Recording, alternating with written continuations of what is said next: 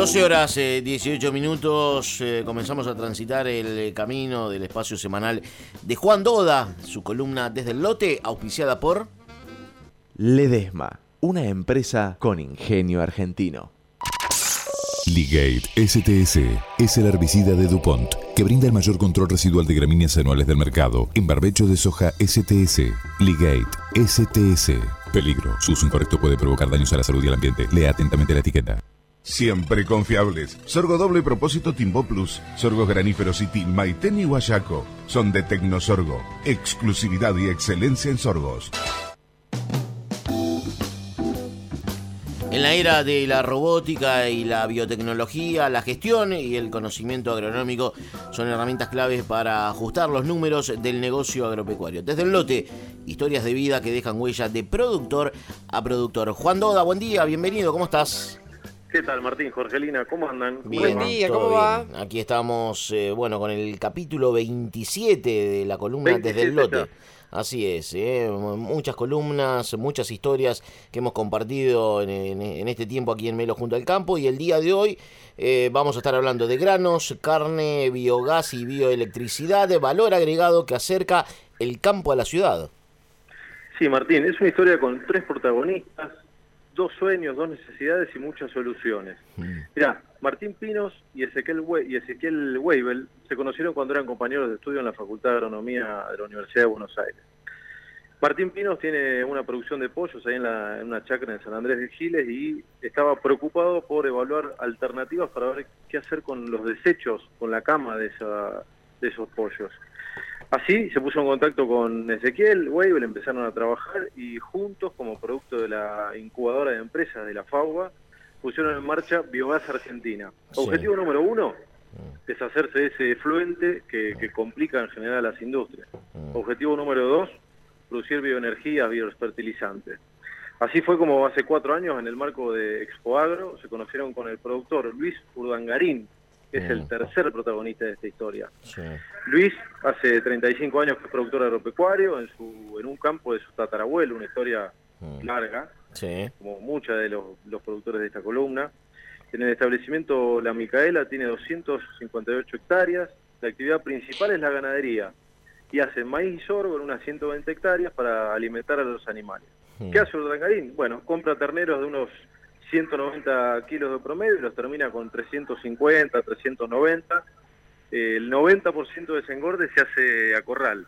Justamente Martín y Jorgelina, pensando en ese corral y preocupado por qué hacer con la bosta, con los desechos de ese corral, es que se puso en contacto con Pinos y con Weber. Así, en 2013 empezaron a trabajar, en el año 2014 ya tenían los primeros animales en piso de hormigón y estaban produciendo biogás. Pero fueron por más. ¿Qué hicieron? En febrero de 2016, este año, hace unos meses, y a partir de un convenio con el programa de incentivos a la generación de energía eléctrica distribuida de la provincia de Buenos Aires, más conocido como Provinger, eh, lograron financiar la compra de un motor que le permite a la cooperativa de Carlos Tejedor, ahí donde produce Luis Ordangarín, eh, un motor para transformar ese biogás en, bioelectricidad y hacérselo llegar a, los ciudadanos de ahí de la zona. Si quieren, a continuación podemos escuchar el primer audio, donde Ezequiel Weibel, uno de los socios fundadores de Biogás Argentina, cuenta cómo trabajan en ese establecimiento de Carlos Tejedor y cómo es el proceso de conversión de la bosta en biogás. Estamos hablando de Ezequiel Weibel, que es uno de los integrantes de este gran equipo que trabajan mucho en lo que es el agregado de valor que acerca el campo a la ciudad. Lo escuchamos a Ezequiel. Juntamos el estiércol de 500 novillos en el caso del tejedor, lo llevamos hacia una cámara de carga donde he mezclado con agua. El sistema es un sistema continuo en donde la misma cantidad o muy similar de volumen que entra es el que se retira. Este caldo, esta sopa está todo el tiempo en movimiento, las bacterias tienen contacto con la materia orgánica que viene de la bosta y generan el biogás. Hoy en día estamos entre los 300 y los 400 kilowatts diarios de energía eléctrica y en el corto plazo estaremos llegando a un mega por día aproximadamente, o sea, 1000 kilowatts. La cuenta que hay que hacer es la siguiente una vivienda promedio consume unos 200 kilowatts de energía eléctrica por mes. O sea, hoy en día estamos generando para dos casas por día, o sea que estaríamos generando para 60, 70 casas. La idea es llevarlo, como te digo, a, a 180, una cosa así. si uno reemplaza de manera constante el GLP que tiene en algún proceso, por ejemplo en una secadora de granos o en una termalización en una granja de cerdos o en el tambo, la tecnología es rentable. Más o menos en cuatro años estarías amortizando la inversión. Bueno, ahí clarito, ¿eh? como lo explica eh, Ezequiel, ¿no? Que es el, reflejo de este proyecto, ¿no? Y cómo la, actividad eh, agropecuaria, cómo el agregado de valor permite solucionar eh, problemas de, de, la realidad, ¿no? Como son los problemas energéticos. Sí, Martín, en el caso de la bioelectricidad, que es ese paso final que contaba recién Ezequiel, llega a los ciudadanos. Y en el caso de un establecimiento más grande, no es el caso de Luis Urdangarín, pero si él, si él tuviese un establecimiento más grande, sí se pudiese utilizar para en las casas de la gente que vive en el campo, en, como él decía, en la termalización de una producción de cerdos o en un tambo, el biogás directamente. En este caso la conversión en bioelectricidad le, le da un escalón superior y, colabora con la rentabilidad.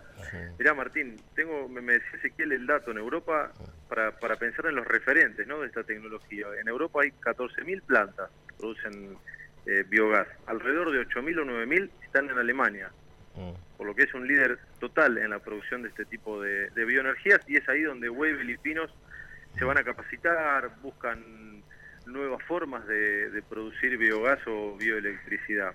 Mm. En, el segundo audio eh, pude charlar con Luis Urdangarín, el productor propiamente dicho, que cuenta cómo se le ocurrió revalorizar ese desecho de los animales para obtener esta paleta de beneficios.